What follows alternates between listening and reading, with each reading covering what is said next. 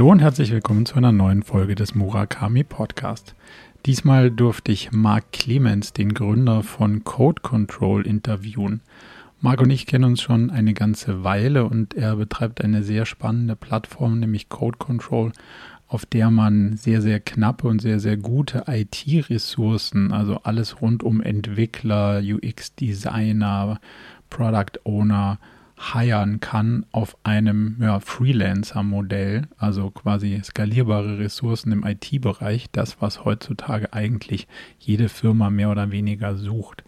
Und äh, Marc hat uns ein bisschen Einblicke gegeben in diesen Markt, in die Lösungsmöglichkeit, sozusagen die eigenen IT-Engpässe über externe Ressourcen zu decken und äh, ja, auch vor allem so ein bisschen, wie muss man damit umgehen, wie muss man dann draufschauen, aber auch wie ist es für ihn als Betreiber eines solchen Ökosystems, alle Seiten happy zu machen auf lange Dauer.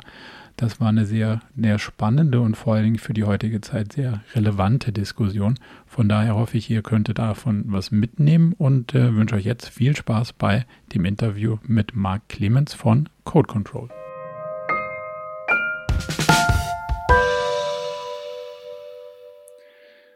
Marc, schön, dass du es geschafft hast. Willkommen zur nächsten Folge vom Murakami Podcast. Freue mich sehr, dass wir uns in dem Rahmen mal austauschen können.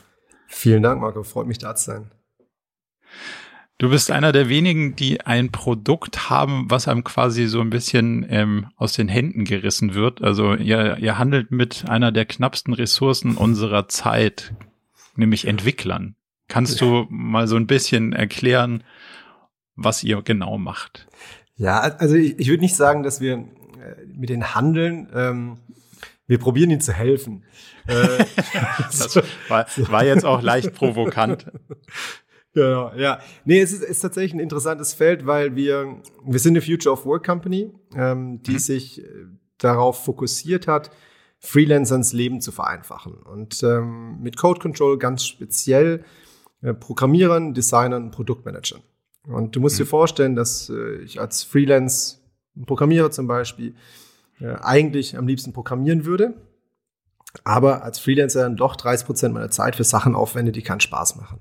Also irgendwie äh, mich um Legal kümmern, äh, Sales machen, äh, Rechnung schreiben, Rechnung hinterherrennen, einen Coworking Space finden und so weiter und so weiter. Und wir sehen uns eigentlich als eine Art Agent für Freelancer, die sich genau um das kümmern. Parallel tatsächlich vermitteln wir die Freelancer an unsere Kunden. Das mhm. heißt, es können alle Arten von Kunden sein, es sind viele große Corporates, es sind aber auch Inkubatoren und äh, Digital Hubs äh, oder erfolgreiche Startups, die einfach kurzfristig wirklich das beste Talent brauchen. Und mit dieser Community, die wir haben, der wir helfen, haben wir eben Zugang zum besten Talent und können so Teams bauen, können so Talente vermitteln. Also vielleicht spannend, auch noch eins, in kurz, ja. insofern eigentlich ein Marktplatz. Ein Freelancer-Marktplatz wäre mit Sicherheit ja. das, das Netteste. So. Ähm, das wollte ich gerade sagen, das ist ja spannend. Das ist ein Plattformmodell am Ende des Tages, wenn man so aus einer Business-Modell-Perspektive da drauf schaut. Und bei einem Plattformmodell habe ich die Erfahrung gemacht, muss man sich immer für eine Seite entscheiden. Man muss, man kann nicht, wenn es drauf ankommt, sagen, ja, ich bin ja der Freund von beiden, sondern wenn es hart auf hart kommt, muss man für eine Seite optimieren. Und, und du hast gerade das so schön gezeichnet, dass ihr quasi für den Freelancer optimiert oder sozusagen dessen Probleme am meisten löst. War das von Anfang an so oder hat sich das entwickelt? Nee, tatsächlich von Anfang an. Ähm, ich war selbst für ein Jahr lang äh, Freelancer und habe einfach erfahren, wie, wie schön es ist, Freelancer zu sein und selbst sich die Kunden auszuwählen.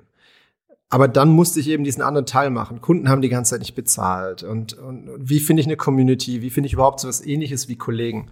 Und dieser, dieser Stress oder dieses, dieses Unangenehme vom Freelancen, das wollte ich irgendwie wegnehmen. Und, und so kam es zu Code Control. Und dann natürlich auf Programmierer und Designer, Produktmanager, weil es einfach das Feld ist, bei dem die, diese Future of Work Movement, also diese Bewegung hin zu mehr und mehr Freelancer tatsächlich im Unternehmen dauerhaft im Einsatz haben. Das heißt nicht mehr immer die gleichen, aber dass man einfach weiß, wie man mit Freelancern arbeitet in, in der Produktentwicklung. Das hat eben im, im Tech-Bereich schon äh, schnell äh, Fuß gefasst. Und dadurch hat es äh, dort Sinn gemacht zu starten. Kommt dazu, dass ich selbst ein Produktmensch bin, aber ihr, ihr habt ja mit, mit Entwicklern im Kern angefangen und das, das fällt jetzt so ein bisschen noch erweitert. Was, also was ist der Scope komplett, den ihr abdeckt? Also mit was kann ich auf euch zukommen? Ähm, welche Qualifikationen sozusagen stellt ihr bereit als, also aus Kundenperspektive? Es kann jeg die Suche nach jeglichen Profilen im IT-Bereich sein, also wirklich von einem IT-Projektleiter, einem Produktmanager, Designer, UX, UI-Designer hin zu einem Entwickler und bei Entwickler ist auch egal, völlig egal, welche Technologie. Ähm, es können aber auch Projekte sein. Also wir haben für ähm, Startups Mobile First Banken gebaut. Äh, Microinsurance ist für große ähm, Unternehmen, für große Automobilunternehmen zum Beispiel. Das heißt, können ganz äh, vielfältige Projekte sein. Dadurch, dass wir keinen festen Kern haben an, an Mitarbeitern, die nur eine Technologie können, können wir uns wirklich auf den Kunden drauf einlassen und sagen, was ist es, wie wir das Problem lösen. Und so setzen wir dann ein Team zusammen. Du wirst ja sicher ziemlich oft mit der Frage ähm, konfrontiert, ob du auch Leute vermittelst, oder? Das wird ja wahrscheinlich in genau. gefühlt also, einem hohen, hohen Prozentzahl der Anfragen dann irgendwann passieren. Wie geht ihr damit um? Ja, es ist für uns gar kein Thema. Es, wir sind ganz bewusst, wollen wir keine Exklusivität, sondern unsere Talente arbeiten auch auf anderen Plattformen und mit anderen Kunden zusammen. Ähm, aber auch können jederzeit eine Festanstellung. Wenn es einen guten Fit gibt, dann, dann sollen die zwei zueinander finden und miteinander arbeiten. Wir wirklich, ähm, unsere, unsere Unternehmensvision ist enabling professionals to realize fulfilling work. Also wirklich mhm. der Fokus, Leuten Spaß und Selbstverwirklichung bei der Arbeit zu ermöglichen. Okay, das heißt, du hast keine no hard feelings, so wie man das heute so schön sagt, wenn, wenn sich daraus eine Festanstellung ergibt, aber da würdest auf der anderen Seite den, äh, den Suchauftrag nach einem festangestellten Entwickler, das wäre jetzt nicht euer Scope. Genau, richtig, ja. Okay. Wie gehen denn eure Kunden mit dem Risiko um, zentrales Know-how für, jetzt hast du gerade sowas wie ein Kernprodukt angesprochen, nicht im Unternehmen zu haben? Also dieses, ich schaue da drauf als, sagen wir mal, Mittelständler oder klassisches Unternehmen und sage, oh, Freelancer, ja, das kann kurzfristig, die können ein Problem lösen, aber dann weiß ja gar keiner in meinem Unternehmen, wie das Produkt so wirklich funktioniert, umzubauen ist, zu bedienen ist. Ändert sich da gerade viel? Wie geht ihr damit um? Wie stellt ihr das sicher, dass das langfristig auch integriert wird, wenn, wenn der Freelancer weiterzieht? Also ich glaube, die erste Frage ist immer IP und dann da ist es ganz klare Antwort. IP übergeben wir genauso wie bei einem Festangestellten. Das heißt, die ist äh, voll und ganz beim Kunden. Der andere Teil ist, wie es mit wechselndem Personal. Wir, wir glauben generell, dass Unternehmen sich darin hin entwickeln müssen, dass Personal wechselt und dass Leute projektbasiert arbeiten. Das heißt, mhm. eine saubere Dokumentation ist viel wichtiger, als zu probieren, eine Person in irgendeinem Login zu halten, weil die Person die einzige Person ist, die versteht, wie etwas funktioniert. Das heißt, es ist immer eine Entwicklung des Teams und des, der Organisation dahin, dass ein andauernder Wechsel möglich ist. Und das ist egal, ob das jetzt mit einem Jira, einem, ähm, eine Art und Weise, wie die Repositories äh, dokumentiert werden, aber auch wie, wie in den Confluence oder ähnliches verändert werden, ist ein Weg, ähm, wie man für die Zukunft auch miteinander arbeitet. Im Tech-Bereich ist es eh schon gang und gäbe. Das mhm. heißt, wenn ein Team sauber arbeitet, ist es kein Problem, Leute zu onboarden und Leute zu offboarden. Also das heißt, du würdest auch sagen, dass das, das Trainieren ist wahrscheinlich ein zu großes Wort, aber das Bewusstsein zu schaffen auf Kundenseite, dass, dass die Qualität der Arbeit, die Dokumentation, das in Anführungszeichen austauschbar machen der Key Resources, der, der entscheidende Weg ist und nicht jemanden fest auf der Payroll zu haben oder als Freelancer, weil wenn die Motivation bei der Person weg ist, dann ist das Problem so oder so vorhanden, ob Freelancer oder nicht.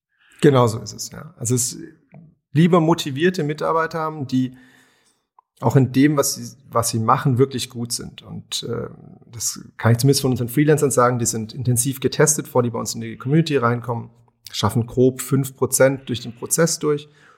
Und das sind schon phänomenal gute Leute. Und wenn die sich einem Problem annehmen, dann kommen die da schnell rein, machen unmittelbar einen Mehrwert und dann können sie auch wieder gehen, wenn's, wenn der Mehrwert gebracht ist. Also das ist kein Problem von der Übergabe. Ähm, dieser Qualitätstest, den du gerade angesprochen hast, oder dieses Quality Gate am Anfang, ist ja, das ist ja sehr spannend, weil das ist, das ist natürlich auch am Ende des Tages ja Teil eurer Marke und eures Versprechens nach außen. Und wenn Einzelne nicht eine gute Arbeit abliefern, dann schadet das der ganzen Community. Also ist ja schon ein zentraler Punkt, diese Qualitätsstandards einzuhalten und euch so ein, so ein gemeinsames Versprechen irgendwie zu geben. Kannst du da so ein bisschen reintauchen? Was muss ich machen als Freelancer, um dann in diesen Trusted Circle zu kommen? Wann, wann darf ich mitmachen? Ja, also ich, äh, also es ist alles auf der Webseite beschrieben als Freelancer. Bitte äh, vorbeischauen, auch jederzeit uns eine E-Mail an community at codecontrol.io schreiben. Ähm, der, der Grundsatz ist, wir nehmen erfahrene Talente und wir nehmen Talente, die Erfahrung als Freelancer haben. Das heißt, mhm. ähm, wir sind keine, kein Marktplatz von Junioren-Freelancern äh, oder Junioren-Entwicklern, Designern, Produktmanagern, sondern immer von Seniorenleuten. Und in dem, in der Situation gibt's immer drei ähm, grundlegende Themen für uns. Das eine ist, gibt's einen, einen kulturellen Fit, also Cultural Fit zu unserer Community? Will man wirklich dabei sein? Und dann gibt's eine hinreichende Erfahrung und Skillset im Bereich Produktmanagement, äh, Entschuldigung, Projektmanagement, Kommunikation und kontinuierliches Lernen. So, das ist so ein Bereich, wo wir stark reinschauen. Und der letzte Teil ist dann das wirkliche Skillset in den, in der Kernqualifikation. Also wenn ich ein Node.js-Entwickler bin, wie gut bin ich tatsächlich in Node.js? Und das macht ihr mit Tests oder sage ich einfach, dass ich gut bin? Oder muss ich, muss ich mit, muss ich mit dem, mit dem mit dem Code Control Chefentwickler was programmieren oder wie läuft das? Genau, es ist ein mehrstufiger Prozess. Ähm, Im ersten Teil ist eine Bewerbung, dann gibt es ein Interview, circa 30 bis 40 Minuten. Ähm, anschließend gibt es eine Coding Challenge, die braucht meist so zwei bis fünf Stunden, ähm, hängt ein bisschen von der Sprache ab und von, von, der, von dem Test. Und im Anschluss gibt es dann je nach Qualifikation und je nach ähm, Skillset gibt es dann nochmal ein Interview mit jemandem aus der Community. Okay. Und das ist ja sozusagen der, das Entry-Level. So, jetzt bin ich, habe ich das geschafft möglicherweise und bin dann dabei. Wie stellt ihr denn sicher, dass über den Zeitverlauf, also dass ich, dass ich dranbleibe an der neuen Technologie, das ist ja so eine Dimension, ähm, wenn ich mal drin bin und die andere Dimension ist ja wahrscheinlich auch diese Cultural Fit Geschichte, von Kundenprojekt zu Kundenprojekt. Da gibt es ja wahrscheinlich auch die einen, die mal besser passen und die anderen, die mal schlechter passen. Aber es wird auch Leute geben, die sich ja, nicht so in wechselnde Kulturen einarbeiten können und welche, die das besser können. Wie, wie haltet ihr diesen ongoing Track am Laufen? Ja, ja also tatsächlich, wir, das ist, was in den letzten zwei Jahren viel äh, bei uns ähm, auf der Agenda stand. Wie können wir kontinuierlich schauen, was das Talent will und wo der Fokus und ähm, die Kernfähigkeiten vom Talent sind. Und dann natürlich, wie, wie sieht das Matching zum Kunden aus? Und äh, wir machen eine kontinuierliche Überprüfung bei jedem Projekt. Wie läuft es? Wie läuft die Zusammenarbeit? Ähm, was lief gut? Was lief schlecht? Sodass wir unsere Talente sehr gut kennen Mhm. Ähm, es gibt immer einen dedizierten Talentmanager, der das Talent sehr innig kennt und sich regelmäßig mit dem Talent austauscht. Das ist uns auch sehr wichtig, weil wir sind eben so eine Art Agent für, den, für die Freelancer. Das heißt, es gibt immer jemanden im Team, der genau weiß, ähm, worin jemand gut ist und worin jemand nicht gut ist. Und der andere Teil ist natürlich das Matching zum Kunden. Also wie schaffen wir ein, ein, ein gutes Mapping? Wie, wie bauen wir so eine so eine Skill Map, aber auch eine Cultural Fit Map und Team äh, Fitting Map ähm, für die Kunden und packen das zusammen mit dem vom Talent. Ähm, das ist was, was wir jetzt in den letzten knapp fünf Jahren jetzt ähm, wirklich äh, verfeinert haben und glaube ich sehr, sehr gut sind. Also, Greift ihr ja. bei sowas auf sowas wie ein RISE-Profil oder so ein, so ein Motivationstest, also so psychologische Testverfahren sozusagen zurück, um, um sowas wie ein Persönlichkeitsprofil zu beschreiben und dann auch zu mappen oder habt ihr das mal getestet? Wir haben es mehrfach diskutiert. Wir machen das bei uns intern im, im Team. Äh, auch jeder ja. Neue, der ins Team reinkommt, macht so ein äh, 20 Personalities, äh, 16 Personalities, jetzt weiß ich nicht. Auf jeden Fall. Irgendeine Zahl und Personalities. genau. genau. Okay. Äh, jeder Neue, der reinkommt, macht es. Ähm, ja. was, was wir sehr schön finden, um, um die Leute kennenzulernen. Wir haben uns äh, die Erfahrung, die wir gemacht haben, ist tatsächlich, dass wir mit den Fragen und mit den Case Studies und was wir mit den Talenten machen, das beste Verständnis vom Talent bekommen. Und die meisten Senioren, Freelancer wissen auch, worin sie gut sind, worin sie nicht gut sind, worauf sie Lust haben, worauf nicht. Das darf man nie vergessen. Die bekommen fünf Anfragen pro Woche.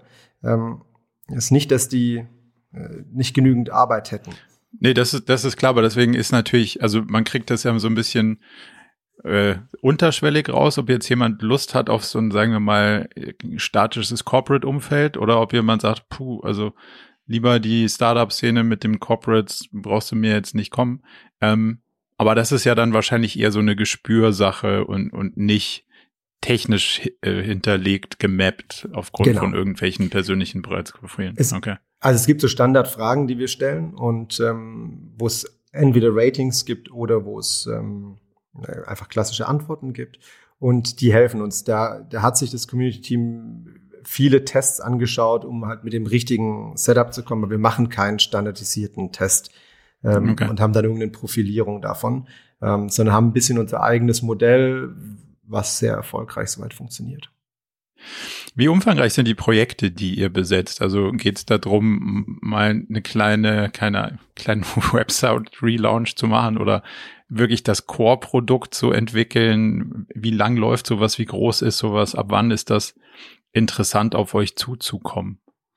Also von bis. Ähm, wir fokussieren uns mit Sicherheit mehr auf Projekte, jetzt Geld gesprochen, 10.000 Euro plus.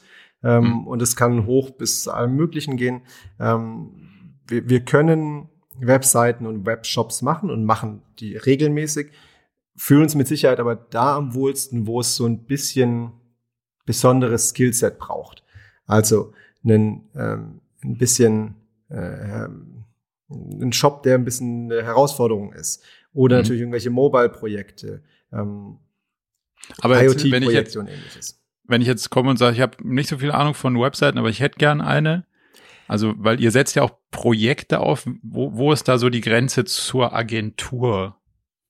Na, am Ende sind wir immer, laufen wir irgendwo in einem, in einem Wettbewerb mit der Agentur. Das heißt, ähm, man kann zu uns mit allem kommen und wir werden immer sagen, passt es auf uns oder nicht. Also das ist relativ ja. einfach. Wenn jemand Interesse hat, einfach äh, anrufen, äh, kurz eine E-Mail schreiben oder Formular auf der Webseite ausfüllen.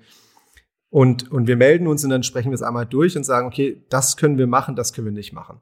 Ähm, mhm. Dadurch, dass wir keine Festangestellten haben, die wir, die wir irgendwie zwangsweise verkaufen müssen, um, um profitabel zu sein, ähm, sind wir ganz entspannt, Projekte abzulehnen und nur uns darauf zu fokussieren, wo wir wirklich gut drin sind.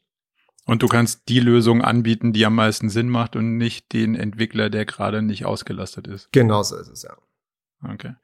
Ihr betreibt ja quasi, früher würde man das wahrscheinlich Nearshoring nennen, wenn man jetzt mal so in den, in den Oldschool-Business-Terms bleibt da war ja der Preisunterschied so vor paar Jahren noch richtig spannend ökonomischer Antriebsfeder zu sagen, hey, man geht jetzt ins nahegelegene Ausland und, und äh, hat hier einen wirklichen Preisvorteil. Meine Wahrnehmung ist, der Preisvorteil ist ja jetzt gar nicht mehr so ökonomisch relevant. Geht's mittlerweile eher darum, gute Leute überhaupt zu kriegen, anstatt gute Entwickler billiger zu kriegen? Oder wie, ja. wie ist da so eure, eure Sicht der Dinge drauf? Also wir sind vielleicht von der Community so ungefähr 40 Prozent in Deutschland und 60 Prozent im Rest von Europa. Mhm. Heißt, wir machen nicht ausschließlich Nearshoring oder nicht, nicht Deutsch-Deutsch-Geschäft.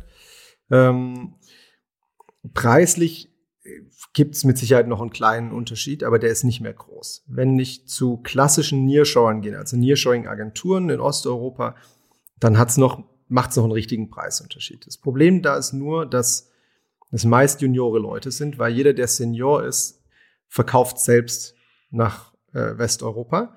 und mhm. dann ziehen einfach die Raten an. Und ob ich jetzt zweieinhalbtausend Euro in der Agentur verdiene oder sechs, siebentausend Euro als Freelancer im Monat, ähm, wenn ich Senior bin, dann gehe ich eben Freelance und, und mache so direkt. Heißt, sobald ich Qualität will, ich will es nicht ganz pauschalisieren, es gibt mit Sicherheit ein paar Ausnahmen, aber sobald ich Qualität will, muss ich bezahlen. Punkt. Ja. Weil der Markt mittlerweile so transparent und die Technologie so weit fortgeschritten ist, dass dieser Standortteil ja wahrscheinlich nicht mehr so, nicht mehr so relevant ist. Genau. Kannst du mal so ein, so ein, so ein Richtwert geben? Wo sitzen die meisten Entwickler physisch und was ist so ein Preispunkt, den man sich, also mit was muss man rechnen? Pro Tag für so einen Mobile-Entwickler, genau. Entwicklerin? Also wir haben, wir haben mehrere, ähm, mehrere Hotspots. Eine ist natürlich Berlin, weil wir selbst äh, ein Büro in Berlin haben.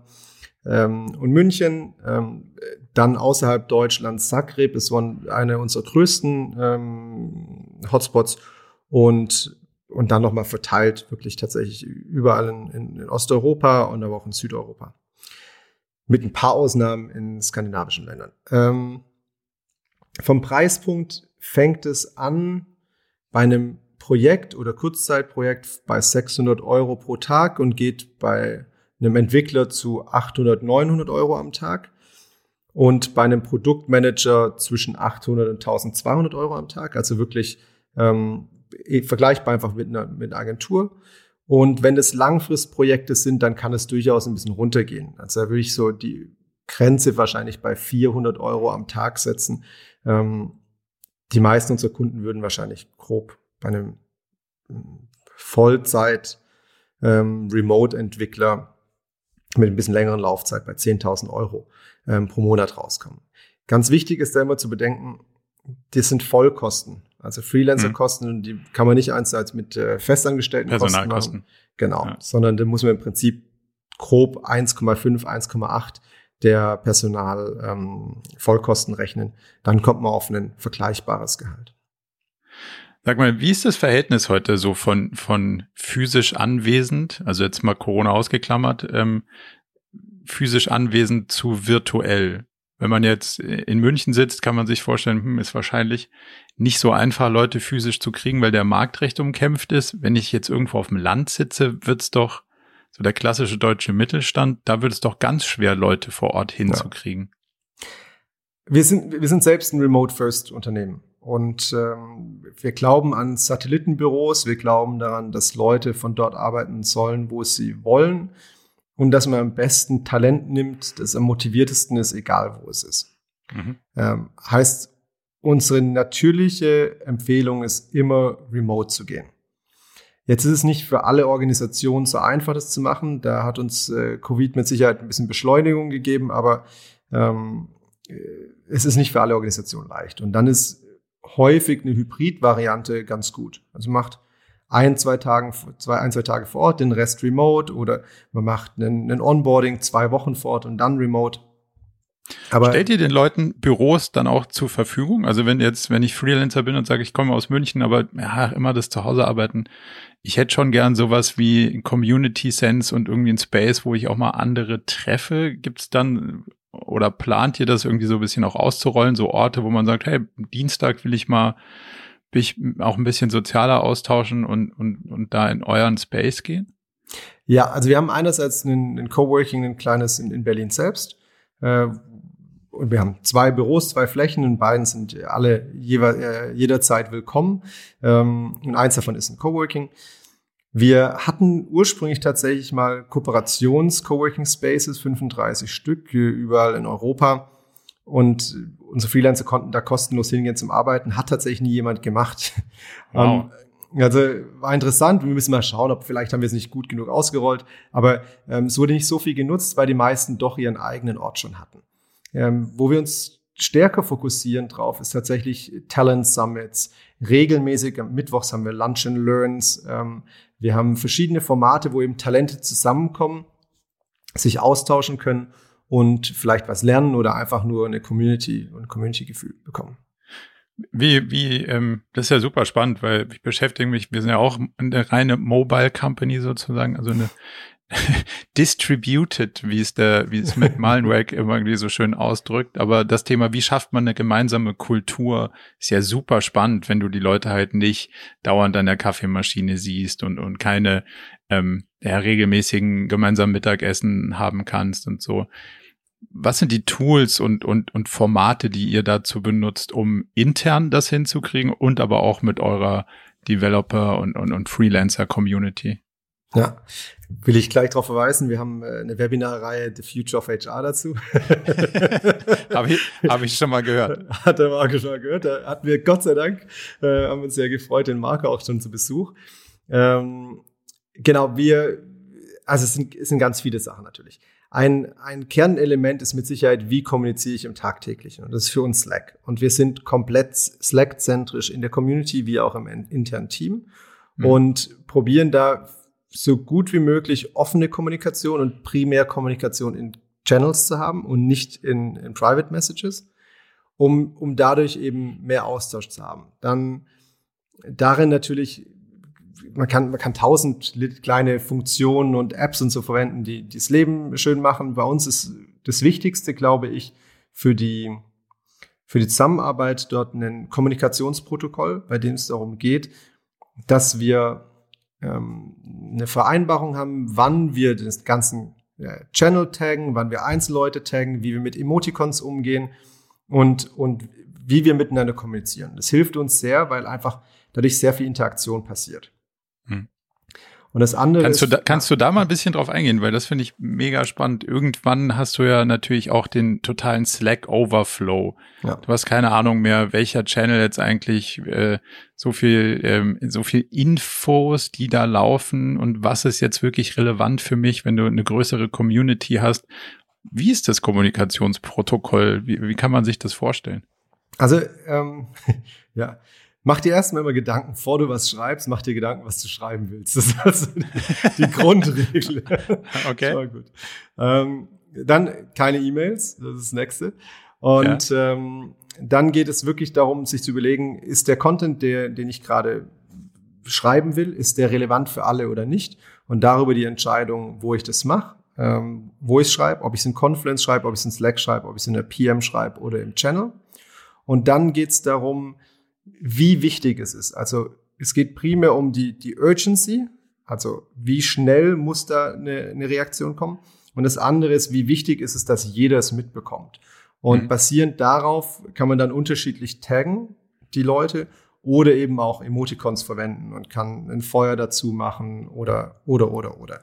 Und das Gleiche ist eine Aufforderung, die wir bei uns standardmäßig haben, eine Aufforderung, ähm, wenn man was lesen muss, das ist zum Beispiel bei uns im Channel, ähm, Channel wir haben irgendwie einen, einen irgendeine äh, Announcement für, für das ganze Team und dann steht drunter, bitte mark with check, ähm, wenn du es gelesen hast. So. Ah. Und dann müssen einfach alle wirklich den Check machen und so kann man dann auch nachfassen und dann nochmal ähm, die Leute reaktivieren, dass sie auch wirklich es lesen. Und aber schon den, den, dieses Notification-Thema auch ein Stück weit zu nutzen, zu sagen, wenn das jetzt so ist, dass du es gelesen haben musst, dann musst du wie auch immer geartete Notification kriegen und wenn es nice to read ist, dann ist es einfach Channel Content und genau so ist es. Genau so ist es. Habt ihr das Thema, ähm, also Confluence habe ich verstanden, zur Dokumentation von Projekten, von allgemeinen Regeln, von wo finde ich das, wie geht das und so weiter ähm, Slack als Austauschersatz für E-Mail, Kommunikation, Gruppe. Wie geht ihr mit dem Thema To-Dos um? Gibt es dafür eine eigene, eine eigene, also ich finde das eine zentrale Frage in dem ganzen Spiel, weil To-Dos ist natürlich ein sehr wichtiger Punkt und relevante Kommunikation dreht sich ja um Aufgaben. Demzufolge ja. haben wir immer noch ein Asana im Spiel was das nicht immer ganz einfach macht und oftmals natürlich auch, ne, ich krieg dann, wenn ich nicht der Schnellste immer bin in Asana, kriege ich auch äh, Slack-Nachrichten mit, äh, kannst du mal hier bitte in dem Task jetzt endlich mal dein Feedback geben, ähm, ja. was ja relevant ist. So nutzen wir das. Wie, wie geht ihr damit um? Also wir haben nichts vorgeschrieben.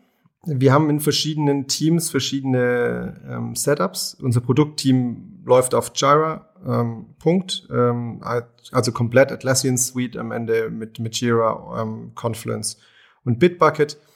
Ähm, plus Helpdesk, was wir für alle anderen nutzen, um dort auch Tickets reinzustellen. Und die Kommunikation mit dem Team. Für die anderen Teams nutzen wir Trello und unsere eigenen Wege, wie wir einen Keep oder ähnliches machen für unsere eigenen Tasks. Ähm, Sales-Team noch Tasks in Salesforce. Heißt, du siehst schon, das ist eine richtige Bandbreite. Wo mhm. wir das Ganze aber zentralisieren, ist einerseits, ähm, das würde dich freuen, in OKRs. Ja.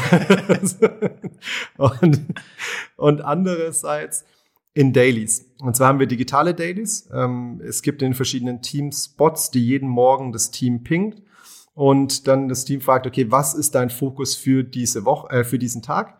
Und dann schreibt jeder dort rein, diese fünf, drei, sieben Tasks sind mein Fokus heute. Und dazu kommt bei uns immer in den Teams nochmal ein Check-in am Montag und ein Check-out am Ende des, äh, am Freitag, am Ende, am Ende der Woche.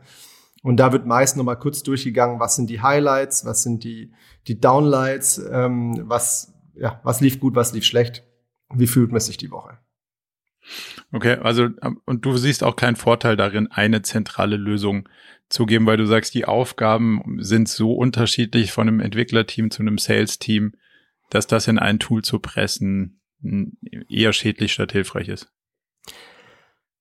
Du, ich muss, ich glaube, das muss sich jeder selbst entscheiden. Ähm, ich finde, Jira ist wirklich super. Ähm, die meisten Leute haben da aber keine Freude dran. Die meisten brauchen auch nicht ja. die ganzen Funktionalitäten dran. Ähm, denn Asana hat ganz viele Vorteile mit den Gantt-Charts und was du alles machen kannst.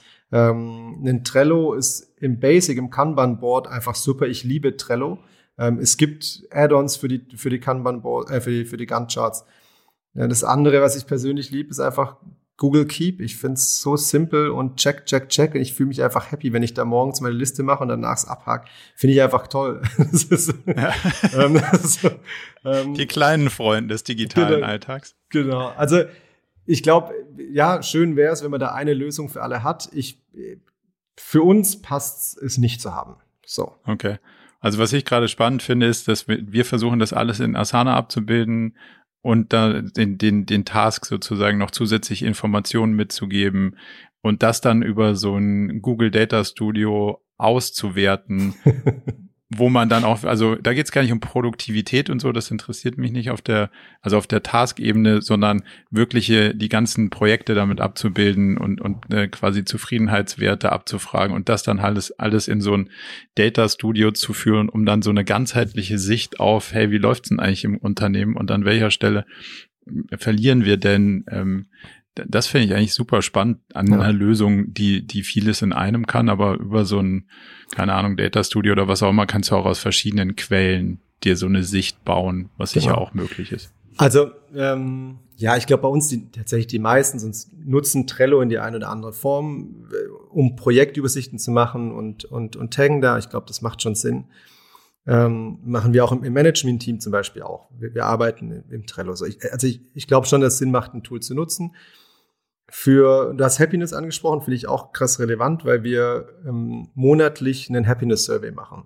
Also fragt immer, äh, wie ist der Workload, wie ist, wie ist, wie ist die Zufriedenheit bei, mit der Arbeit, wie sehr ist das, wie, wie sehr fühlt sich die einzelne Person unterstützt ähm, im Unternehmen und ob es da noch irgendwelche Kommentare gibt. Und das ist immer so ein kurzes, und dann gibt es alle drei Monate ein langes ähm, Happiness Survey.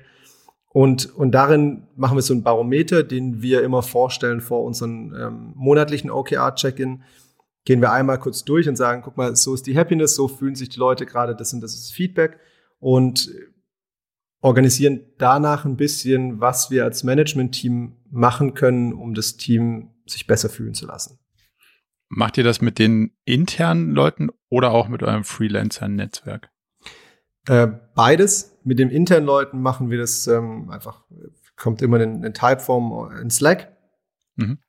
Und mit den externen machen wir ein NPS und dann gibt's immer noch so mal ein halbjährliches ähm, Talent Survey, ähm, was dann, dann noch mal viel ausführlicher ist. Also, da geht's primär aber darum, äh, also im ersten geht's um den NPS und dann die Zufriedenheit mit den Projekten und mit unseren, äh, wir nennen es Value-Add Services, ähm, als alles, was wir nicht projektbasiert mit den Talenten machen, um da festzustellen, wie wohl sich die Leute fühlen und was wir besser machen können. Und dann bei dem großen Survey geht eben geht es deutlich mehr um Interviews und und äh, Gespräche. Wie sieht so eine Integration aus? Also du arbeitest ja mit euren, euren Freelancern an der Schnittstelle zu der Organisation des Kunden. Und in Teilen, in großen Teilen arbeitet der Freelancer ja auch in der Kundenorganisation. Wie ist so die Scheinselbstständigkeit? Achtung, Achtung. ne? Also mir geht es eher um den kulturellen Part als um den, um den Sozialversicherungspart. Ähm, also kulturell, aufbauorganisatorisch arbeitest du ja sozusagen in einer anderen Organisation. Also du arbeitest mit einer anderen Organisation, lass mhm. es uns so formulieren. Und die Frage ist, wenn es da hapert, dann geht das ja erfahrungsgemäß relativ schnell auf den Freelancer sozusagen oder die Freelancerin auch über und und ähm, das hat einen großen Ausschlag, glaube ich, auf das Zufriedenheitslevel, wenn die Organisation nicht damit klarkommt, eigentlich mit externen Faktoren zu arbeiten. Meine konkrete Frage ist, wie, wie seht ihr die meisten Teams, an die ihr andockt, organisiert? Sind die meisten klassisch funktional? Sind die cross-funktional? Sind die in-between? Finden die sich alle gerade? Sind die eher gut strukturiert oder schlecht? Wo ist so deine, wo ist so, wo, wo würdest du sagen, sind wir da schwerpunktmäßig? Oder fragst mich was? Ähm, ich ich glaube, es hängt wirklich vom Kunden ab. Wir haben einfach alle Formen an Kundentypen. Also es ist wirklich so ein Late-Stage-Startup, die irgendwie einen Omio oder einen Payworks oder einen MyMüsli, das sind alles Organisationen, die, die sehr Startup-y sind, die sehr moderne Organisationsformen haben, Holocracy, die, die Teams haben, die sehr offen sind, meist schon verteilte ähm, Teamstrukturen. Und dann hast du irgendwie einen, einen, einen Siemens, die mit Sicherheit anders agieren. Aber wenn ich dann wieder irgendwie bei Siemens schaue, wir reden von einem Innovation Hub oder von irgendeiner Abteilung, die neue Produkte macht, dann denken die auch wieder anders. Also ist wirklich von bis. Unsere Erfahrung ist, dass, oder anders, wir, wir probieren im Sales-Prozess sehr gut zu verstehen, was der Kunde kann und was er nicht kann. Mhm. Und entsprechend auch den Kunden zu beraten, wie können wir das Team bauen, das funktioniert. Also wenn irgendwas fehlt, dann können wir jederzeit Coaches mit reinstuffen, wir können ähm, Projektmanager oder Produktmanager mit reinstuffen und können einfach schauen, wie, wie kriegen wir ein, ein Setup hin, dass, dass der Kunde zufrieden ist und auch die Talente zufrieden sind. Und wenn mal der Fall passiert, dass es irgendwie nicht hinhaut, dann sind wir der Mediator. Wir sind immer der Vertragspartner und wir kümmern uns darum, dass alle Seiten zufrieden sind. Das heißt, der Kunde kann 100% sicher sein, dass er das geliefert bekommt, was er braucht. Und gleichzeitig kann das Talent sicher sein, dass er zufriedengestellt wird. Und wenn da irgendwie mal zwischendrin was hängen bleibt, dann geht es auf unsere Kappe. Ja, die, die Frage ist nur, die, die Performance und die Zufriedenheit hängt ja schon auch an der, an dem Gefühl der Selbstwirksamkeit. Und wenn man jetzt mal auf diesen, sagen wir, sagen wir mal, nicht Later Stage Startup, sondern dieses eher Corporate Umfeld abzielt, und gerade auch in den Inkubatoren, also wir kennen ja beide mehr als genug von, von, von solchen Institutionen, auch von innen, die sind zwar immer bunt und recht fancy, aber dann aus der Freelancer-Sicht kriegen sie ja doch in Teilen nicht so viel auf die Straße, wie man sich da wünschen würde. So. Ja. Wie geht, ihr, wie geht ihr damit um, dass so ein Freelancer dann in so ein doch eher starres System geworfen wird und, und doch nicht die Selbstwirksamkeit entfalten kann, die man am Ende braucht, um einen zufriedenen Job zu machen? Ich, ich weiß nicht, vielleicht bin ich dazu oder sehe ich es einfach nicht, aber ich glaube, wir haben gar nicht so viele Fälle davon. Wir haben mit oh, Sicherheit so ein paar Fälle, bei denen es ein bisschen langsamer vorangeht. Das sind aber klassischerweise Fälle, auf die wir Talente staffen, die viel mit ähm, Freelancern gearbeitet haben. So. Und, und wenn ein Free, äh, äh, anders, Freelancer, die, die mit, mit, mit, Corporates, mit Corporates gearbeitet haben. Genau. Ja. So. Und wenn wir das machen, dann verstehen die meist, dass sie halt einfach ein paar mehr Iterationen brauchen, dass vielleicht äh, mehr Stakeholder involviert sind.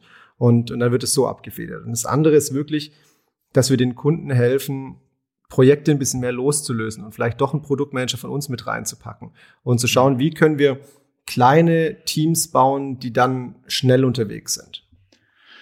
Was muss dazu technisch gegeben sein? Weil das, also dieses ist ja multi, ähm, multidimensional die Frage, aber das ist cross-funktionale, ich habe eine möglichst hohe Selbstwirksamkeit, ist ja immer die, die Wunschvorstellung und ich baue das Team so, dass die möglichst alles haben, was sie brauchen.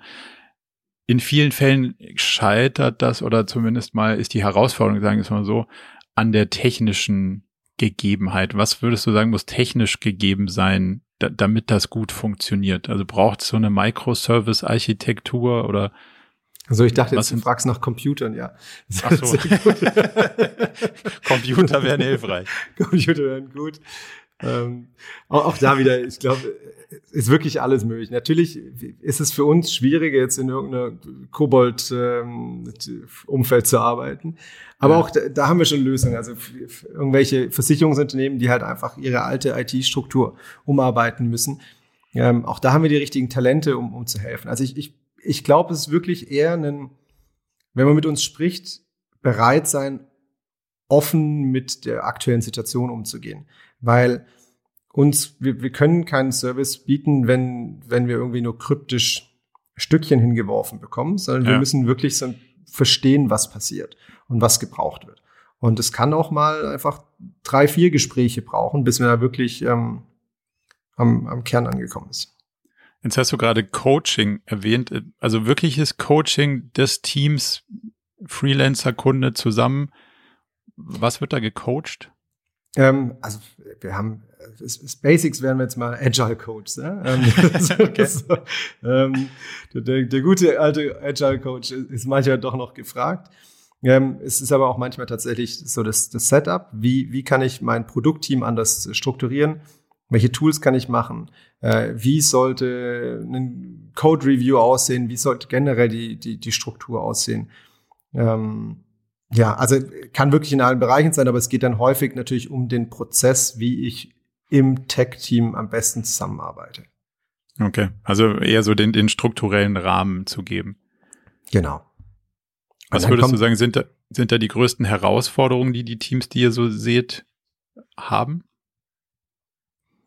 Hm, ich glaube, es ist häufig, wenn es so ein, es häufiger, wenn es einen Wachstumsschmerz gibt. Also wenn es ähm, junge Unternehmen sind, die schnell gewachsen sind und vielleicht auch das Team nicht so senior war und dann plötzlich eine seniore Rolle einnimmt und einfach mhm. die Struktur nicht nachgekommen sind. Ich glaube, da, da sehen wir mit Sicherheit den, den häufigsten Reibungspunkt. Ähm, oh, spannend. Ja passt so. du hast vorhin sind wir ein bisschen an dem Thema OKR vorbeigeschrabbelt.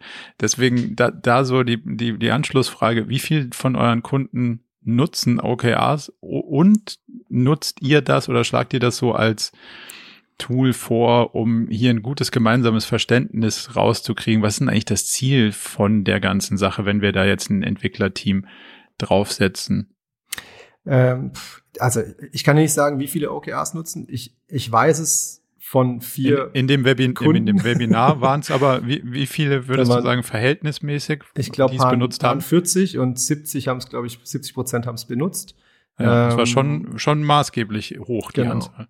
Also genau, ich, das wäre jetzt auch meine Vermutung, dass wenn ich die, die, die Corporates ausklammer, dann ist es ein sehr bedeutender Anteil, der die OKRs nutzen.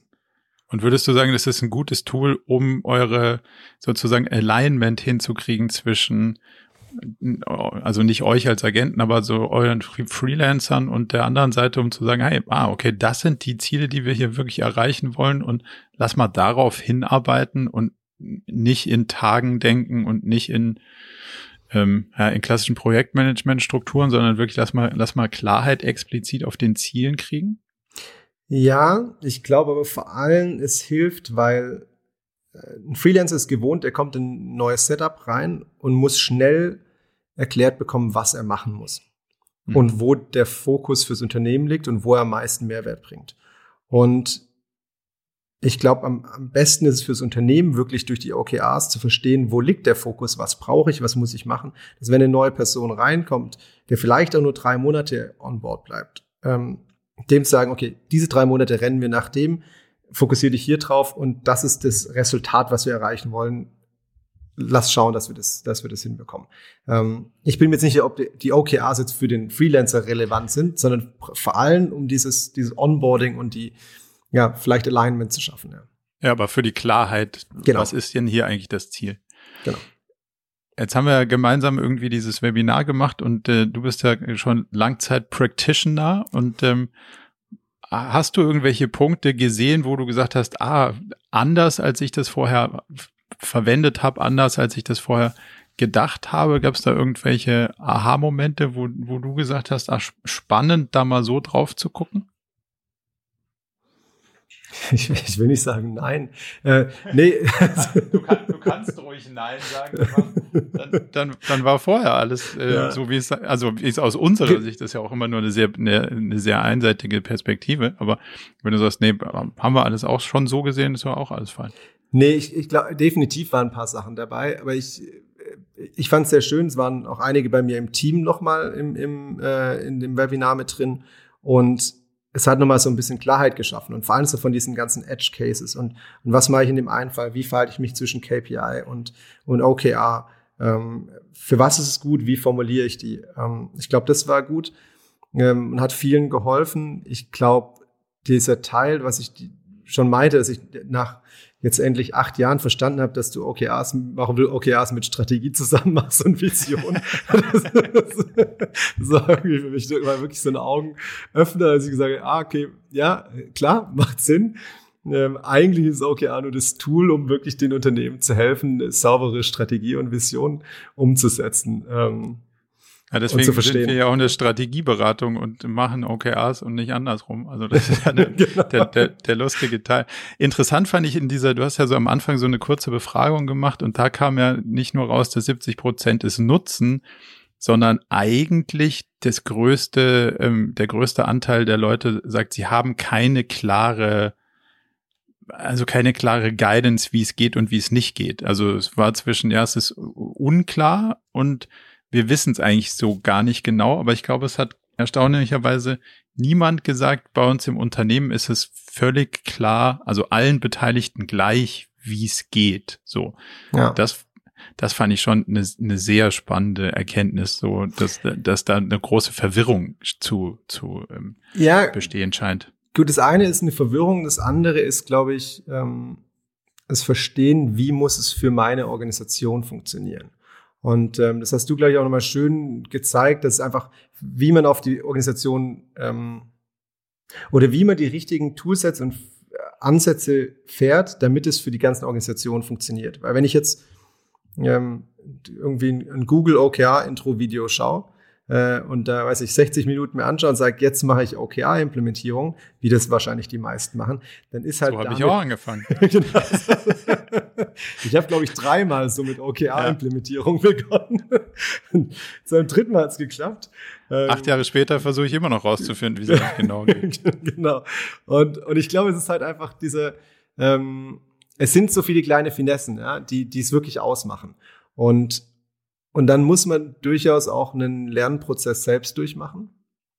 Und ich glaube, da, was ich zumindest immer gehört habe, die, was, was du machst mit den mit dem äh, Ask Us Anything ähm, Sessions oder Ask Me Anything Sessions hm. und ähnlichem diese diese Thematik des Nachfragens und was mache ich denn in der Situation und und einfach auch kontinuierlich ein bisschen im, im Coaching zu bleiben und Unterstützung ist glaube ich einfach wichtig, weil man stolpert halt irgendwie über einen Fall oder man äh, hat eine Situation, die man selbst nicht so richtig greifen kann, obwohl sie irgendwie auf dem Papier ganz klar scheint. Klar erscheint, ja. Das ist, also ich finde, das Wichtigste ist, dass die ganze Organisation sich einmal explizit klar macht, wie sollen das für uns gehen? Also was sind die Regeln, die wir uns in der Organisation hier geben? Ähm, und dann gucken da zumindest mal alle gleich drauf und nicht ja. jeder ergoogelt sich seine Wahrheit, weil da kannst du dir eine Menge zusammen googeln. Ja, ja, richtig. In dem, in dem Kontext zu dem, zu dem Webinar wollte ich nochmal eine Sache fragen. Ich dürfte so leicht reinblicken in euer Marketing Automation. Also das ist ja nicht nur ähm, ein sehr, sehr wertvolles Content-Format, sondern es hat ja durchaus einen Ticken, was auch mit einer ähm, Vermarktungsperspektive zu tun. Wie baut ihr das auf? Ist das so ein richtig klassischer Online-Funnel? Ist der sehr, sehr penetrant oder eher, ganz eher, penetrant und unangenehm. Eher, harmlo eher harmlos gestaltet. Also du weißt, was ich meine. Es gibt ja, ja, so, man kann diesen Funnel ja so bauen, wie ihn die schnell und reich online morgen ähm, ja. baut, oder man kann ihn so ein bisschen, also quasi serviceorientierter und nutzenstifter genau. formulieren. Aber ich, wie, wie setzt ihr denn auf, inhaltlich und, und auch technisch? Ich glaube, mit dem letzten Teil hast du schon mal das Wichtigste angesprochen. Die, äh, am Ende, wir sind eine Sales-Organisation, wenn es um den Kundenverkauf geht. Ja? Im Zweifel sogar zum Talent, aber zum Talent liefern wir einfach nur viele Mehrwerte und bekommen ganz viele Talente, die sich bewerben. Und diese, diese Zen, das Talentzentrisch, was wir vorher besprochen hatten. Mhm. Auf der Kundenseite ist für uns so, dass der erste Schritt war, das Sales-Team und den ganzen Revenue-Team daran auszurichten, wie wir dem Kunden als Berater und äh, Unterstützer zur Seite stehen können.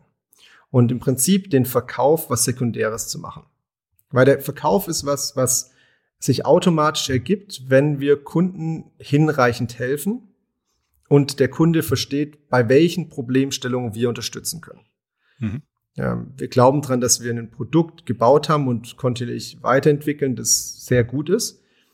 Ähm, ist aber sehr gut für die, die genau das Produkt brauchen. Und ich will es niemand nicht dem verkaufen, der es, der es nicht braucht. Heißt, ja. diesen Sales-Gedanken ein bisschen umdrehen, ja, und, und nicht sagen, ich, ich will verkaufen, eigentlich Sales, ja, es ist eigentlich kein Sales, sondern es ist ein bisschen ein Consulting-Beratungsteil. Ähm, so. Und jetzt komme ich ursprünglich aus dem E-Commerce-Teil und damit komme ich auch nicht um, um Funnels, um, um Zahlen und, und Marketing drumherum. Ähm, ja. Das haben wir natürlich schon probieren, es zu strukturieren. Und bei uns fängt alles bei der, beim ähm, Ideal Customer Persona, Client Persona, also bei einer Persona, die unsere Kunden beschreibt, an. Und wo wir begonnen haben und analysiert haben, welche Kunden sind eigentlich die Kunden, die gerne bei uns kaufen und die in der Vergangenheit häufig bei uns gekauft haben? welches, welche Probleme haben die häufig?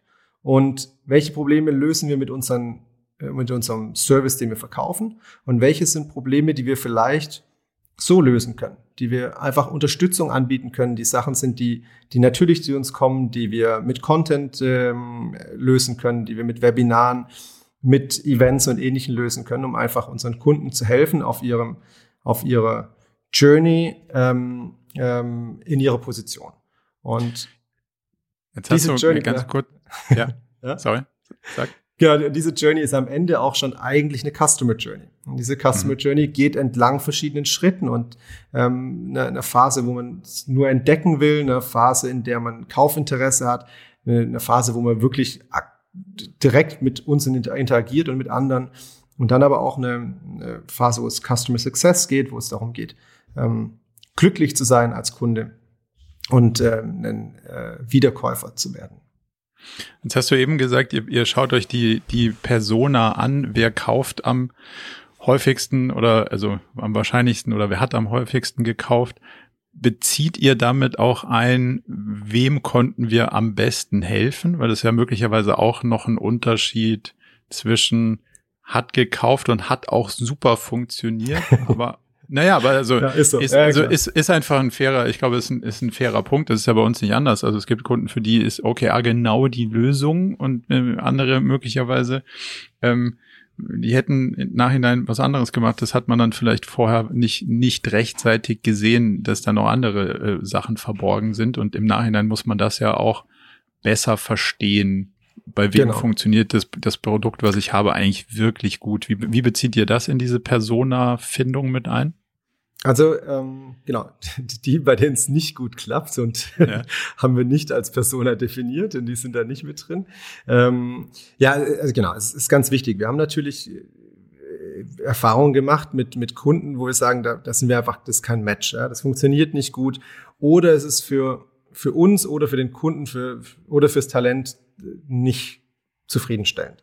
Mhm. Und ähm, die sind entsprechend nicht in den Personas drin und sind sogar bei uns in, äh, in der Discovery ähm, als Disqualifizierungsmerkmale.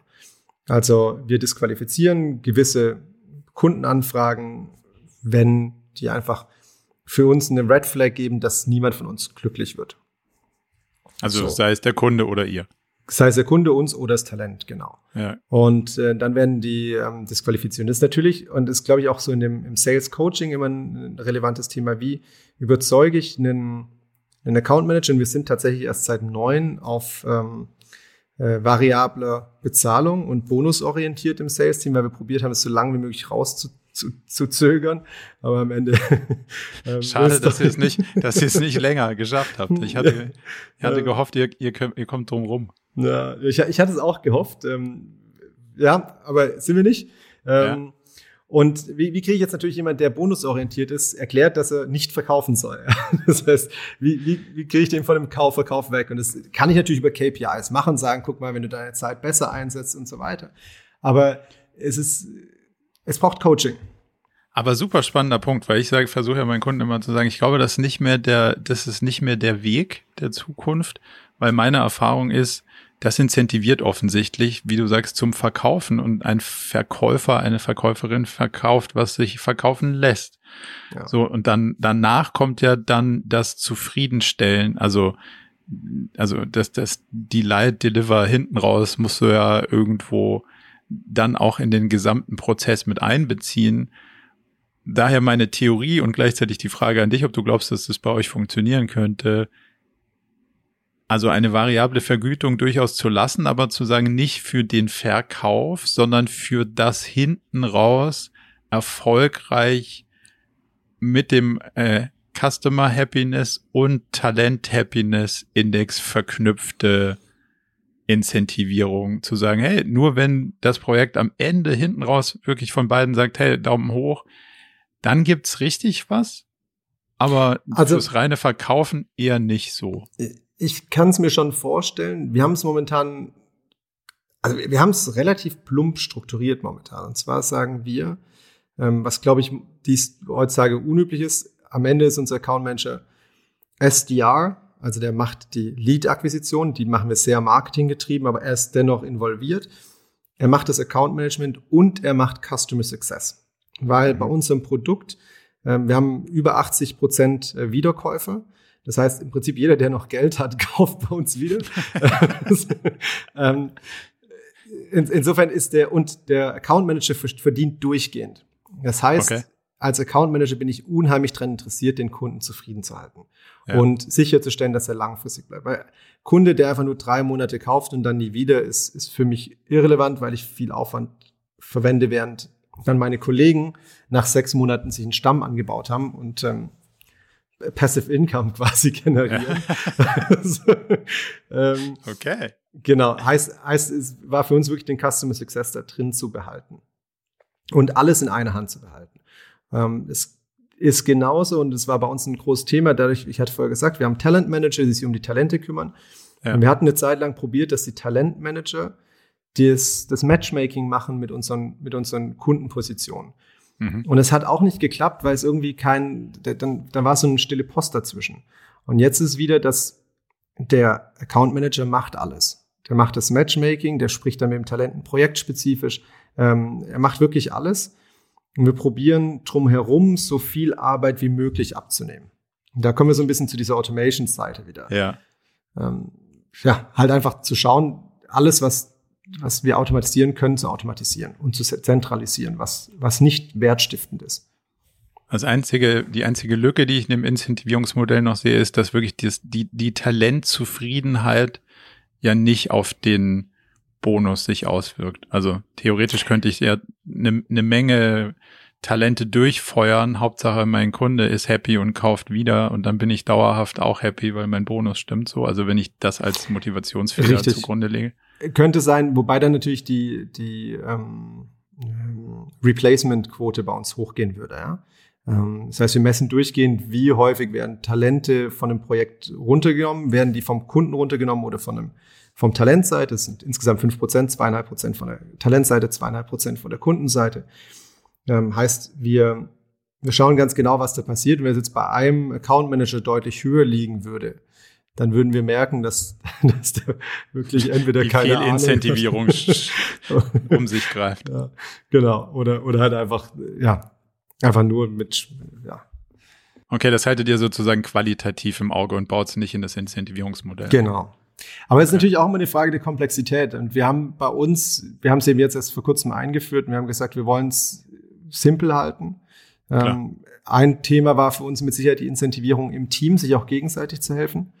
Und wir haben jetzt genau diesen, diesen Split zwischen, ähm, ich bekomme einen, einen Share als Account Owner, als derjenige, der das Account Management macht, und als Matchmaker, also derjenige, der tatsächlich mit, den, das Talent interviewt nochmal, weil wir machen immer projektspezifische Interviews nochmal ähm, und aktiv die Leute sucht, weil wir Projekte haben, da geht es um zehn Leute und wir, wir schaffen es innerhalb von 48 Stunden normalerweise, egal welche Position zu füllen. Jetzt schafft natürlich aber nicht ein Account Manager zehn Leute zu stuffen innerhalb von 48 Stunden. Hm. Und in solch, solchen Fällen wollen wir, dass andere Account Manager dann mit reinspringen und unterstützen. Und deswegen gibt es dann eine, eine zweite äh, Provision, die auf das Matchmaking läuft. Okay. Sag mal, jetzt bei dem Automations-Thema hast du gesagt, so viel wie möglich abnehmen und automatisieren heißt ja, sich vorne bei dem Entertainment der ähm, möglichen zukünftigen Kunden nicht so viel im, im in der Handarbeit zu verstricken. ja. Ich habe ich hab damit mich lange mit beschäftigt und auch immer geguckt, so auf welche unterschiedlichen Touchpoints kann ich denn eigentlich mit unterschiedlichen Geschichten reagieren so und wir haben das damals ganz früher bei Poster XXL zum Beispiel sehr sehr hart durchdacht und dann festgestellt, so nach sechs Wochen gehen uns eigentlich die Geschichten aus. So am Ende des Tages habe ich dann den, den, der nächsten Person nichts mehr Neues zu erzählen. Also muss ich doch die Geschichte erzählen, die ich der anderen Person vor sechs Wochen erzählt habe. Und über den Zeitverlauf von drei Monaten habe ich eigentlich dann doch jedem alles erzählt. Also kann ich am Ende auch mir diesen ganzen ähm, ja, Tagging und Segmentation Aufwand sparen und einfach allen das gleiche erzählen. Wenn sie lang genug zuhören, wird es schon passen. Und jetzt in unserem Untext habe ich sehr Schwierigkeiten rauszufinden, was ist für den einen eine relevantere Geschichte als für die andere? Und wann erzählt man das richtig, so dass wir auch zu dem Punkt gekommen sind, so wirklich, wirklich technisch geht das zwar, aber contentmäßig finde ich jetzt gar nicht so die spannenden Unterschiede, wo ich sage, ah, du warst auf der, du warst auf der Strategieseite, die erzähle ich jetzt das und das. Und der andere war auf der anderen Seite, dem erzähle ich jetzt das und das. Die dritte war da sondern am Ende ist es, glaube ich, darum, für uns so ein Gesamtverständnis zu, zu generieren, was ist unsere Weltsicht und wann, so wie du vorhin gesagt hast, wann können wir helfen. Aber das differenziert gar nicht so. Habt ihr das für euch rausgefunden, welcher Teilzielgruppe man welche Parts der Geschichte anders erzählen muss oder anders ähm, beleuchten muss, um zu einem besseren Verständnis zu generieren? Oder ist es dann am Ende auch gar nicht so differenziert, wie man es treiben könnte, wenn man es technisch betrachtet? Ähm, also ich stimme dir zu und stimme dir nicht zu. Okay, gut. ähm, der Teil ist, ja, also du hast einen gewissen Teil an Content, den du allen das gleiche erzählst. Anders. Jeder, jeder in einer Persona-Gruppe ist gleich erzählst. Und dann hast du sogar noch gewissen Content-Teil, den du allen Personas erzählst. Also das Beispiel mhm. ist deine USPs, dein, dein Wettbewerbsvorteil und so weiter. Den erzählst du jeder Persona.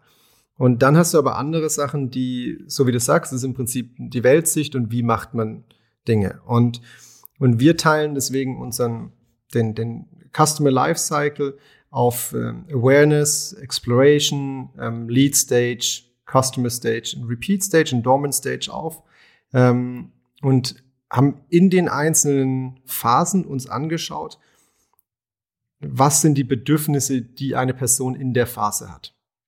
Und jetzt, umso weiter der Kunde entfernt ist von einem Kauf von uns, umso unspezifischer ist das, das, das Bedürfnis von uns, was Freelance-spezifisches zu bekommen zum Beispiel. Mhm. Und umso näher zum Kauf, umso spezifischer wird es und dann wird es immer spezifischer zu uns als Organisation. Und so können wir natürlich schauen, in welchem Bereich geben wir welchen Art von Content. Also wir machen zum Beispiel viel rund um Scheinselbstständigkeit. Wie falle ich nicht in irgendwelche Scheinselbstständigkeitsfallen? Ähm, wir entwickeln gerade einen Scheinselbstständigkeitscheck, wo man eine, Risikoeinschätzung bekommt. Ähm, Contract Generators, NDA Generators und so weiter und so weiter. Wir sagen, okay, die sind für ein bisschen nachgelagert. Wenn ich weiß, ich will mit Freelancern arbeiten, sind es relevante Tools. Und dann gibt's aber auch Sachen, die, die einfach für alle generell relevant sind. OKRs. Ähm, wie optimiere ich mein Recruiting? Ähm, wie hat, wie mache ich meine Company Culture während Remote-Arbeit und so weiter und so weiter. Und das sind dann Themen, wo ich es interessanter finde, mit interessanten Leuten zu sprechen und mhm. Inspiration zu geben und zu probieren, die, die Persona in ihrem eigenen Interesse weiterzuentwickeln und Mehrwert zu bieten. Und dann erst zu dem Zeitpunkt, wenn jemand interagiert und sagt, ich habe da potenziell ein Interesse, und das kann man wieder identifizieren, je nachdem, auf was geklickt wird, welche Artikel werden ähm, gelesen und so weiter, kann man dann anfangen, ein bisschen spezifischeren Content zuzuspielen. Und diesen spezifischeren Content kann man durchaus wiederverwenden.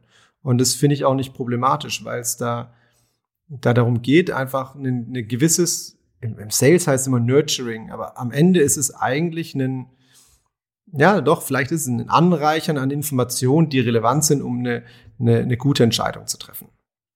Und okay, vielleicht muss ich da nochmal tiefer drüber nachdenken. Fände ich auf jeden Fall spannend. Nutzt ihr ja. sowas wie LinkedIn Automations, um, um auf der, um auf der Talentseite ähm, mit den spannenden Leuten ins Gespräch zu kommen? Kann ich nicht beantworten. Ähm, ja, ähm, tatsächlich mit bei auf der Talentseite. Es nein. könnten auch, es könnten auch, äh, um es politisch korrekter zu formulieren, äh, LinkedIn Conversational Ads. okay. genau.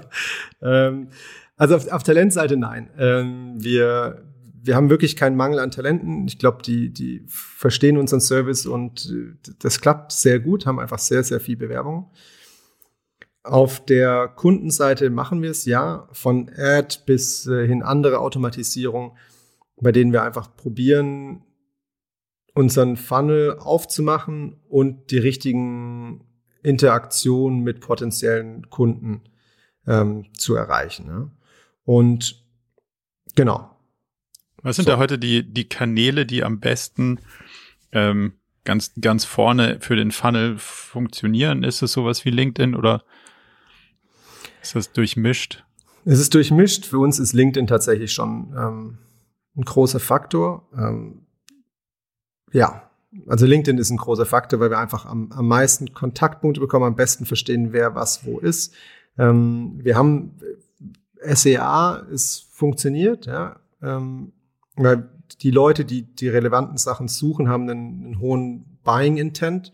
Nur sind meist die falschen Kundenpersonas. Heißt, sind die, die nicht verstehen, wo sie was kaufen.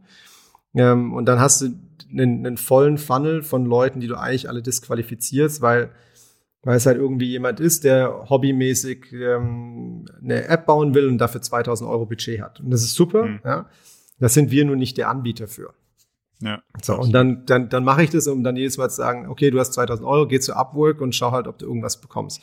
So, das, das bringt, also das, ja, bringt uns beide nicht Geld. weiter. Genau, also bringt Upwork weiter, bringt nur mich ja. nicht weiter. ähm, genau. Ähm, ja, und insofern ist da, glaube ich, für uns LinkedIn schon wirklich ein, ein sehr guter Kanal. Ja. Hast du das Gefühl, dass das Facebook, ähm, das Facebook-Universum weniger gut performt oder dafür zu, zu nutzen ist wie früher? Ich weiß es gar nicht. Wir, wir hatten sehr gute Erfahrungen mit Facebook-Ads und den, den, den Lead-Ads da. Ähm, wir haben es jetzt eine längere Weile nicht gemacht. Ähm, ich ich kann es ehrlich gesagt nicht sagen. Wir haben da gerade okay. keinen Fokus drauf. Ähm, ich bin nicht mehr auf Facebook unterwegs. ja, ich auch nicht. Ähm, ich habe ich hab den Eindruck, dass, unsere Personas auch weniger dort ja, unterwegs sind als, als also, früher. So. Also ja. heute hatte ich mich mal interessiert. So, eine, eine ganz zentrale Frage habe ich noch für dich als Unternehmer. Was ist so die größte ungelöste Frage bisher, die dich so beschäftigt? Also, wo sagst du, boah, wenn da mal einer eine Antwort endlich hätte, das wäre, das Buch würde ich sofort kaufen oder die, die, den Online-Kurs mache ich oder was auch immer. Also, was, was wäre das? Was wäre das, das wahrscheinlich, Topic? wie mein 16 Monate alter Sohn endlich durchschläft. sind wir recht okay. nah dran, hat er zwischendrin, ja. ja. Ähm, was, was ist für, für mich als Unternehmer? Ich muss ehrlich sagen, und es, es, es klingt ganz schlimm, aber ich finde, und wir sind ja an sich ein HR-Unternehmen, ja, und wir, ja. wir kümmern uns viel um Future of HR und Future of Work. Und ich finde dennoch, Hiring eins der schlimmsten und schwierigsten Themen. Jetzt, wir, wir können das im Tech-Bereich, kann ich das komplett. Aber jedes Mal, wenn es bei uns ums Team geht und ich habe, also wir, wir machen irgendein neues Feld auf, ja, und ich habe noch gar keine Ahnung davon. Ähm, wie kriege ich das gelöst? Und wahrscheinlich bin ich da nur zu schwäbisch. Ich sollte zu jemand gehen wie uns in dem Bereich, den ich gerade öffnen will und sollte mich dann beraten lassen. Ich probiere es dann selbst und bin dann immer wieder, ich entwickle mich weiter und lerne, aber habe das Gefühl, ich, ich, ich meine Hiring, die, die Basis, auf der ich hire, ist eigentlich komplett, ich weiß nicht, Bauchgefühl. Also da kann ich so viel ich will lesen und irgendwie, wenn ich das das erste Mal mache und die ersten zehn Mal, ist es irgendwie schlecht. Ähm, also so ein Blu so Blueprint zu, wie findet, das ist ja eigentlich auch Matchmaking am Ende des Tages. Ja, aber, genau. Und, und ich, das Komische ist, ich sage, wir, wir machen einen sehr guten Test und ich, ich bin mir sicher, wir testen unsere Leute wirklich herausragend. Aber ich glaube schon, dass ein ganz großer Wert bei uns liegt, dass wir unsere Community in- und auswendig kennen. Also die, die viele Interaktionen, die wir mit der Community haben, auf Projekten und außerhalb von Projekten. Weil dadurch können wir sicherstellen, dass wir Leute kennen, als wie du, so wie du deine Kollegen kennst. Hm. Jetzt, wenn ich aber einen Festangestellten anstelle, den ich von, der hört irgendwo auf und am nächsten Tag fängt er bei mir an. Da habe ich im Prinzip drei Interview-Sessions, um das rauszufinden, wo wir sagen, da brauchen wir Interviews plus Community und so weiter und so weiter. Und dann vielleicht auch noch im Feld, von dem ich keine Ahnung habe. Und ich, ich, ich glaube, dass Misshiring eine der schlimmsten Kosten für ein Unternehmen sind, die es gibt. Vor allen Dingen, wenn man dann nicht nach drei Monaten oder in drei Monaten feststellt, so, ja, ähm, ich glaube, das wird für uns beide keine sonderlich gute Reise. Ähm, das könnte ja konsequent damit umzugehen, könnte ja ein Weg daraus sein, aber den ja. sehe ich irgendwie sehr, selten. sehr selten. Ja. Ich versuche immer dem äh, Higher Personality at Qualification Ansatz zu folgen. Aber das heißt natürlich auch, dass du hohe Cultural Fit Quoten hast, aber auf der anderen Seite die, ins Lernen durchaus noch investieren musst, was, ja. was, wenn es um Zeit geht, nicht zwingend immer der, ist nicht der, ist nicht der schnellste Approach, er ist zumindest mal, habe ich den Eindruck, ein recht stabiler Approach auf lange Dauer, aber er ist auf jeden Fall nicht der, ja. nicht der fixeste. Also ja, vor allem für kleinere Organisationen ist er häufig äh, schwierig. Also es ist einfach, man muss die Zeit investieren und meist, wenn man kleiner ist, kümmert man sich lieber um, um direkten Umsatz und, und wo kriege ich jetzt die, die Nadel schnell noch bewegt, anstatt ähm, Team zu entwickeln, was dann langfristig nicht gut ist, aber ja. Kommt wieder. Kommt, genau, kommt dann wieder. Jetzt, jetzt schiebst du ja auch sau viel an und bist irgendwie schon immer unternehmerisch unterwegs und, und ähm, da auch viel am Austesten. Hast du für dich über die Jahre irgendwelche Produktivitätshacks, Techniken, gefunden, wie du mit all den Opportunities, die du da draußen so findest, ähm, umgehst? Also ich glaube, ein, eine der wichtigsten Sachen ist tatsächlich dieses morgens ähm, durchpriorisieren, was man am Tag macht. Und mhm. ideale auf Weise auf drei Kernpunkte runterbrechen. Ähm, um wirklich zu sagen, ich, ich, ich starte den Tag und weiß, worauf ich mich fokussiere und, ähm, und dann erst weiterzumachen. Ähm, E-Mails erstmal eine Runde liegen lassen. das ist, glaube ich, auch. Gold wert, Gold wert. Ja, das ist wirklich Gold wert. Ähm, ja, für mich, dann gibt es, glaube ich, ganz viel pers persönliche Sachen. Ich blog zum Beispiel morgens normalerweise die Zeit, wenn ich nicht mit dir einen Podcast aufnehme, ähm, dass ich keine Meetings mache und ausschließlich probiere, da Fokusarbeit zu machen, weil das ist ja. für mich die produktive Zeit, in der ich fokussiert bin und meine Meetings nachmittags zu machen. Mache ich auch, finde ich auch super. Ähm, ja, ich glaube, ich kenne aber andere Leute, bei denen es genau umgekehrt, die brauchen nachmittags, haben die die Phase. Ähm, ich glaube, das sind so für mich die zwei wichtigsten Sachen. Ich habe auch angefangen, so eine ähm, also drei Listen zu führen. Ich habe meinen Backlog und im Prinzip mein Google Keep äh, äh, äh, Kanban Board, aber wirklich einfach, dass ich sage, das eine ist Backlog muss ich irgendwann mal machen, das andere will ich in den nächsten zwei bis drei Wochen angehen. Mhm. Und dann, das gehe ich jetzt an. Okay. So, und, ich und das wollte gerade fragen, also unter. machst du auch eine, also dieses tägliche Fokussieren, machst du das auf Wochenebene auch? Ähm, jein. Ja und jein. Also wir haben einen, wir haben einen Management Check-in und Check-out und den nutzen wir dafür. Mhm. Ähm, ich muss aber sagen, dass meist meine Woche immer wieder zerschossen wird von irgendwelchen Sachen so dass ich, dass ich so ein paar Kernthemen habe, die ich weiß, die mache ich die Woche, ja, aber es ist, es ist nicht die Mehrzahl meiner geleisteten Arbeitsstunden, die ich im Vorhinein definiert bekomme. Ich Leider versuche das, versuch das gerade auch so ein bisschen zu experimentieren. Also das Tagesthema mache ich schon sehr lange. Was ich jetzt versuche, ist dieses Upcoming, was du gerade gesagt hast. Das will ich so die nächste. Und da versuche ich mich auf die Woche zu fokussieren. Also gibt eine Liste für den Tag, dann gibt's Upcoming, die ist so irgendwie in der Woche und dann gibt's die Later. Ja, genau. und die Later, die könnte auch mal irgendwie Grenz gegen nie gehen und einige genau. Sachen kommen da auch dann nie wieder runter, aber das ist ja auch, glaube ich, natürliche Selektion und somit in Ordnung. Ich habe genau. auch den Eindruck, dass das, dass das ein ganz guter, ein ganz guter Rhythmus ist, in den man da reinkommt. Ich finde auch. Also ja, ich merke tatsächlich, dass wenn es zu operativ wird, dass ich manchmal es dann, dann nachlasse und nicht gut genug mache und dann werden meine äh, so die nächsten zwei, drei Wochen oder die Jetzt-Liste wird plötzlich voll und, und kriegt komische Struktur, aber dann ist schön so ein kurzer Reminder, okay, jetzt musst du mal wieder dein, deine Mittelfristplanung oder deine zwei, drei Wochen Planung gerade ziehen. Ja, ein bisschen gerade ziehen. äh, genau. Und dann Abs geht's wieder. Abschließende Frage, was sind die, die Bücher, Podcasts, YouTube-Talks, die, wo oh. du sagst, haben, haben mich in der letzten Zeit, das Buch hat mich fasziniert, der, der Talk war super, der Podcast muss man gehört haben. Gibt's da ein, zwei Sachen, die, die dir, die dir in den Kopf schießen? Also natürlich äh, Murakami, äh, alles lesen und zuhören. Ja. Ähm, wenn, wenn, du viel Zeit hast. Genau, richtig viel Zeit. Nee, ähm, tatsächlich nicht so sehr, was mein, für einen Sales-Teil, mein Lieblingspodcast ist Sales Enablement.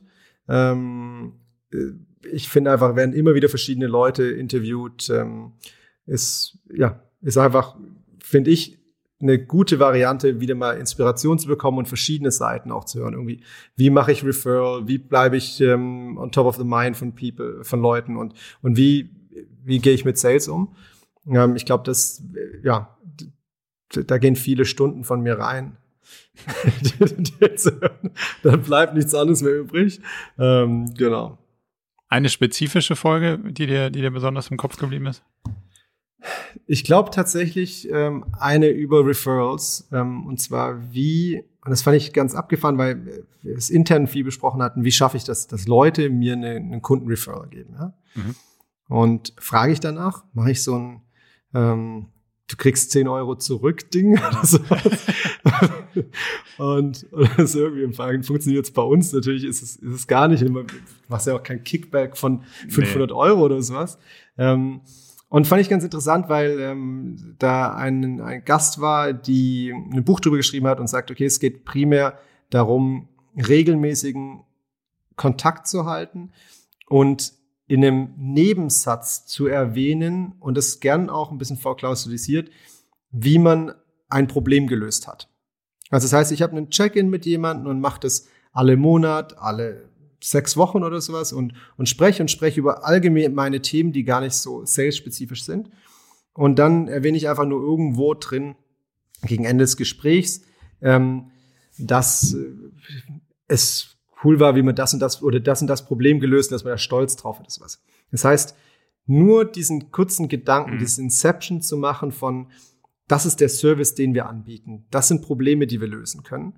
Um dann der Person zwei, drei Wochen diesen, dieses Saat im Kopf zu halten, ja. dass wenn sie mit jemandem spricht, sagt, geh mal zum Markt. Der, der, der, ja, hat, der hat das Problem hat er gelöst. genau, das Problem hat er gelöst. Und das fand ich eigentlich eine ganz smarte ähm, Herangehensweise. Und es muss man aber so ein bisschen als Methodologie, sie hat da noch ein bisschen mehr, ich habe das jetzt wirklich schlecht beschrieben, aber ähm, noch ein bisschen mehr beschrieben, wie man das macht. Und äh, das finde ich eigentlich ganz cool.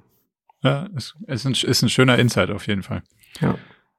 Cool denke, damit haben wir eine ganz gute, schon über eine Stunde 15, glaube ich. Wow. Ganz, ganz gute Reise durch dein, durch dein Business gemacht und durch die, die vielen spannenden Felder, die ihr da so bearbeitet. Vielen, vielen Dank für deine Zeit und für die ganzen Einblicke. Vielen Dank an dich, Marco. Schön da gewesen sein. Und äh, ja, hoffentlich bis bald. Jo, bis dann. Mach's gut. ciao, ciao. ciao. Zum Abschluss noch ein kleiner Hinweis in eigener Sache. Wir haben ja nicht nur diesen spannenden Podcast, sondern auch einen Newsletter, bei dem wir uns versuchen, so aus unterschiedlichen Perspektiven dem Thema zu widmen, wie man eigentlich sein Leben und ein Unternehmen heute so wirklich führen kann und soll. Von daher gibt es da einmal im Monat ähm, ganz spannende Perspektiven und natürlich kriegt ihr über den Weg auch immer mit, welche neuen Podcast-Episoden stattfinden, welche Events wir vielleicht online haben und viele andere Sachen. Von daher meldet euch am besten gleich zur Mailingliste an unter murakami.com/newsletter.